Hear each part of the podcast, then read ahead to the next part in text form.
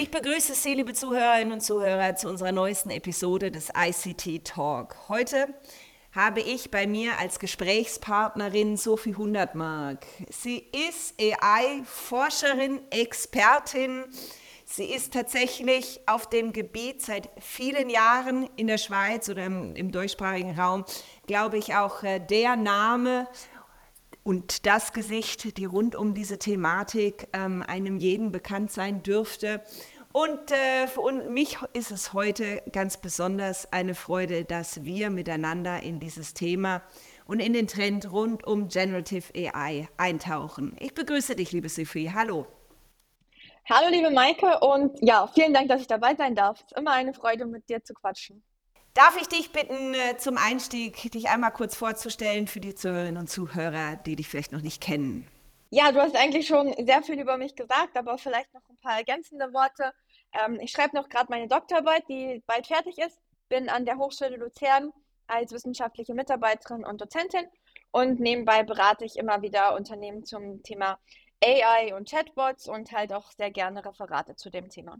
Du schreibst überhaupt sehr viel, habe ich das Gefühl. Du hast auch gerade noch ein Buch äh, rund um das Thema zusammen mit Professor Dr. Nils Hafner veröffentlicht. Was sind denn jetzt so von deiner Sicht die aktuellen Trendthemen rund um Generative AI? Ja, das mit dem Buch hast du richtig gesagt. Äh, vielleicht ganz kurz dazu. In dem Buch geht es um die Automatisierung von Kundenservice, wo natürlich auch Generative AI eine sehr, sehr große Rolle spielt. Also nehmen wir mal das Beispiel Chatbots, womit ich mich ja sehr vertiefend beschäftige. Ähm, wenn ich früher Chatbot-Projekte gemacht habe, dann haben wir die manchmal ein Jahr lang trainiert, diese Bots, und dann haben sie eigentlich trotzdem nicht das gebracht, was wir eigentlich wollten. Mit Generative AI können ähm, die Bots wirklich auf, die, auf das Wissen zum Beispiel von einer Webseite hinzugreifen und über die Anbindung an das Sprachmodell dann ganz schnell einfach natürlichsprachige Dialoge verfassen. Und das bringt natürlich gerade im Kundenservice enorm viel Potenzial, weil wir sehr schnell automatisieren können. Und gleichzeitig, und das ist eben auch großer Teil des Buches, es geht in dem Buch nicht nur rein um Technologie, sondern es geht auch darum, was brauchen wir aber zusätzlich? Also wir brauchen auch eine Organisation, die mit dieser Automatisierung klarkommt. Wir brauchen Mitarbeiter, äh, die nicht überrollt werden, sondern die die Technologie auch sinnvoll einsetzen können. Und schlussendlich müssen wir uns auch überlegen, sei es bei den Kundendialogen oder auch bei anderen Automatisierungsthemen, was wollen wir wirklich alles automatisieren und wo haben wir noch den Faktor Mensch dabei? Es gibt immer noch Themen, die wollen wir vielleicht nicht automatisieren. Ich kann ein Beispiel von mir geben. Ich habe mittlerweile zwei Podcasts. Ich habe einen Podcast, der ist komplett automatisiert von der AI. Das finde ich sehr effizient, produktiv und ist auch für den Case, wo ich es habe, sinnvoll. Gleichzeitig habe ich weiterhin meinen persönlichen Podcast, wo ich genau wie du mit den Leuten direkt spreche und wo ich jeweils sehr werthaltige Gespräche habe und diese auch nicht von einer AI automatisieren möchte. Und das ist eben auch sehr wichtig, dass wir lernen, das richtig einzuschätzen. Ich finde, du sprichst einen sehr spannenden Aspekt an der Seite an. Also es, wir hören aktuell sehr viel um Gen AI und auch JetGPT natürlich in diesem Zusammenhang, dass Unternehmen das Gefühl haben, ja, so viel Tools, so viel Neuerung, so viel Innovation am besten einsetzen und damit kommt dann schon der Erfolg.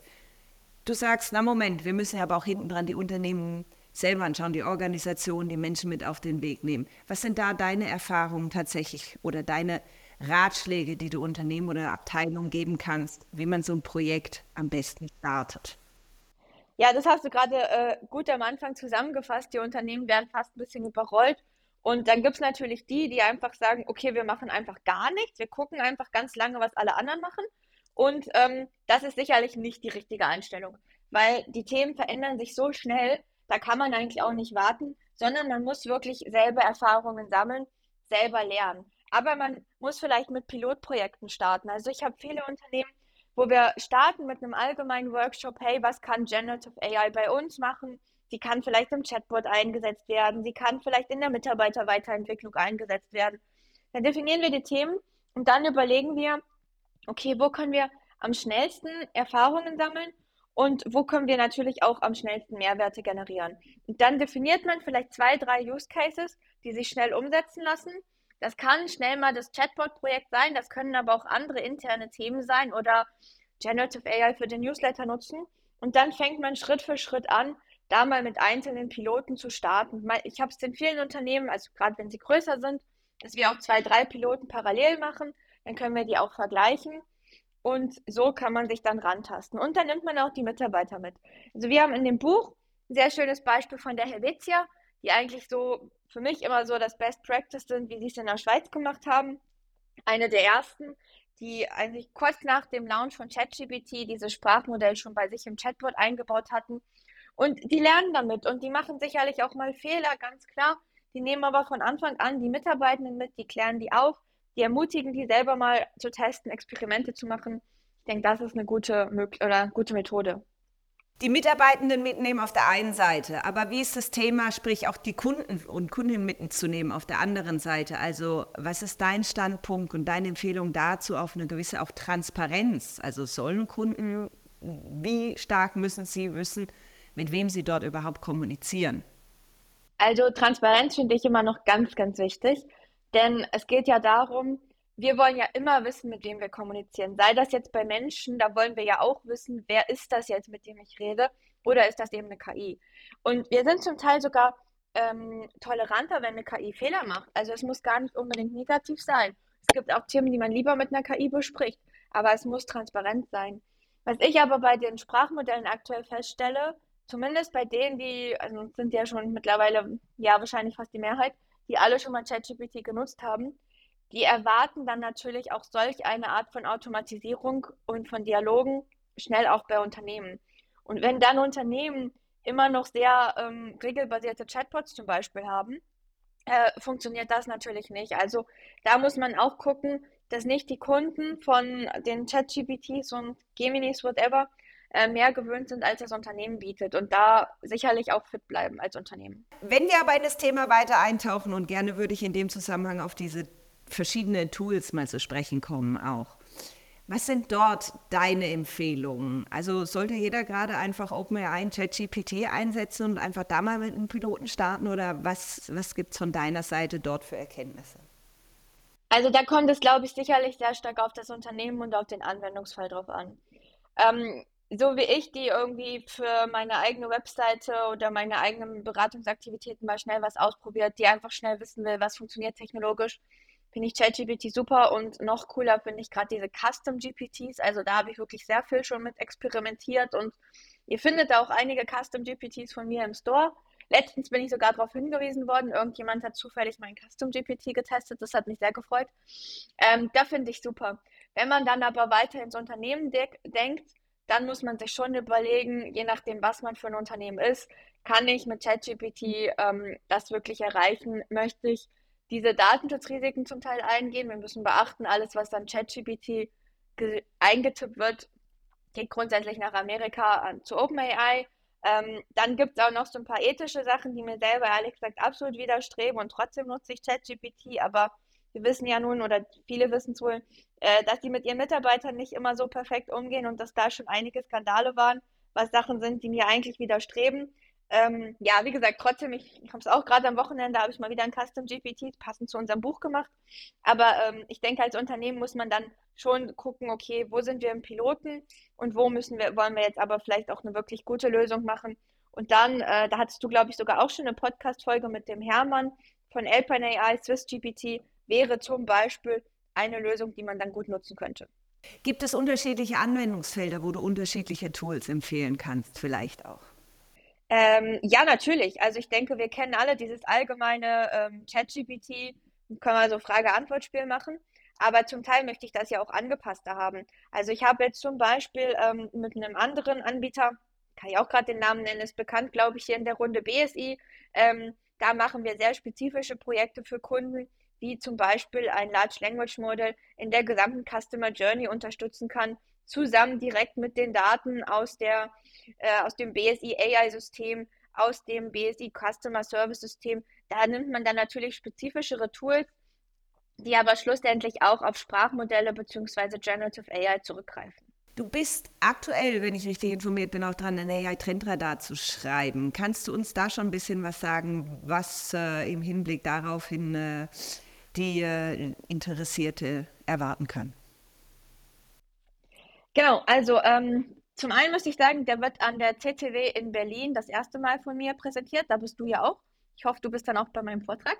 Ähm, genau, inhaltlich ähm, gibt es äh, zunächst mal ähm, eine Analyse, wie Generative AI in der Dachregion überhaupt schon genutzt wird und vor allen Dingen, was es jetzt schon gebracht hat, ob es wirklich schon zu Budgeteinsparungen und den ganzen Produktivitätssteigerungen, die wir immer hören, geführt hat. Ähm, dann, wo es hingehen wird.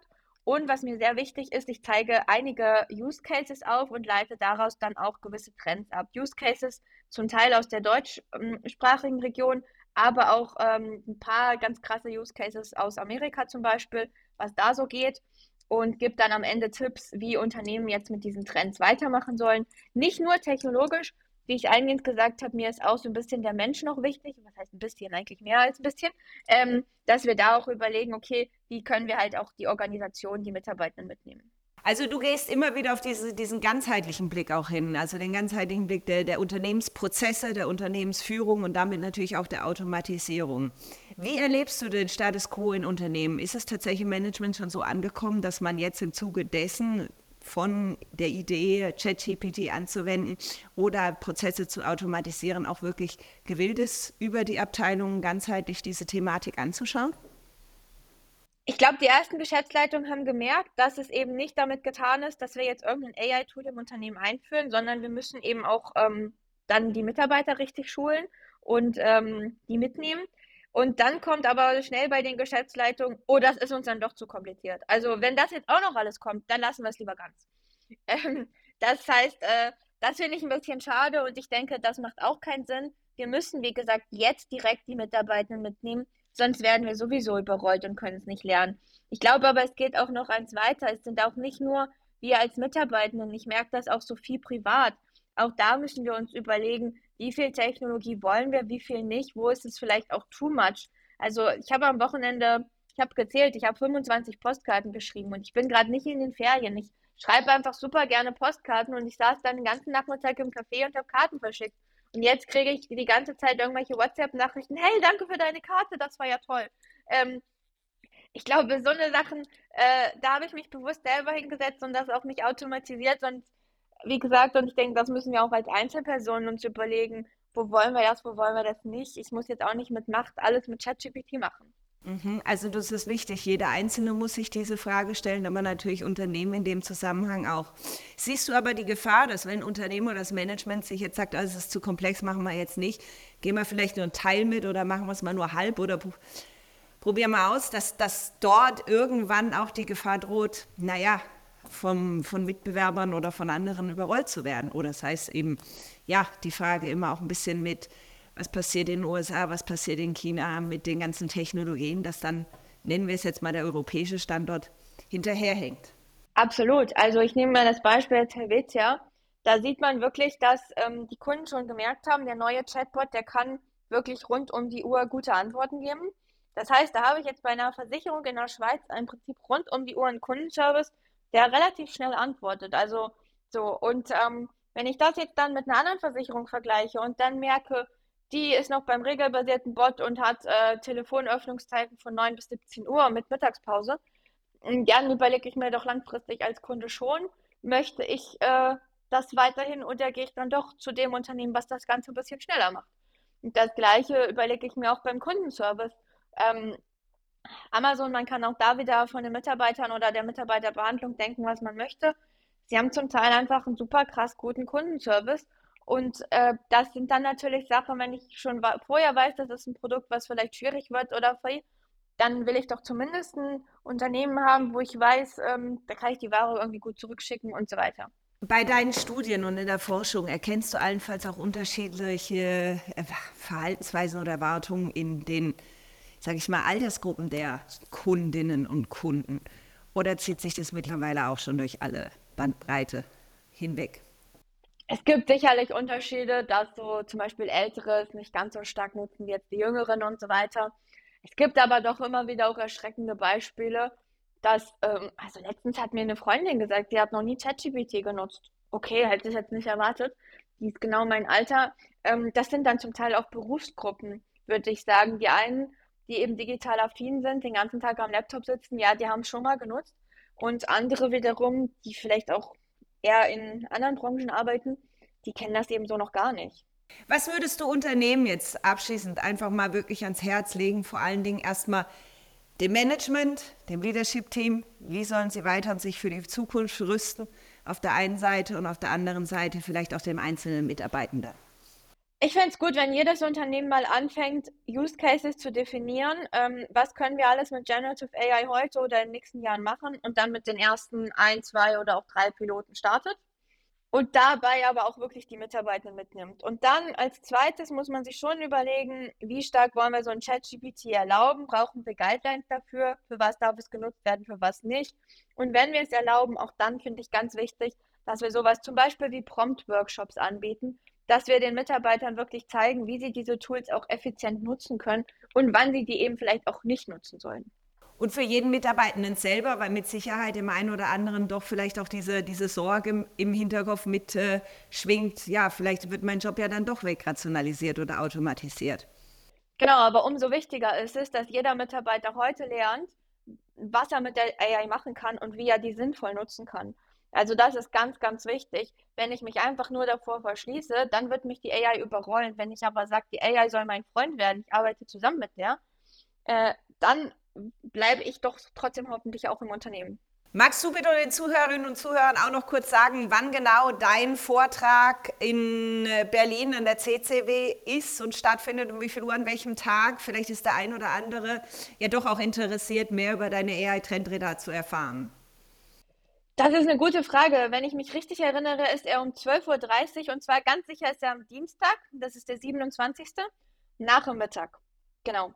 Und ich freue mich natürlich über alle, die direkt vor Ort sind und zuhören. Ich kann aber auch sagen, der Trendreport wird später auch online über meine Webseite verfügbar sein. Und werde mich freuen, wenn CMM 360 auch drüber schreibt.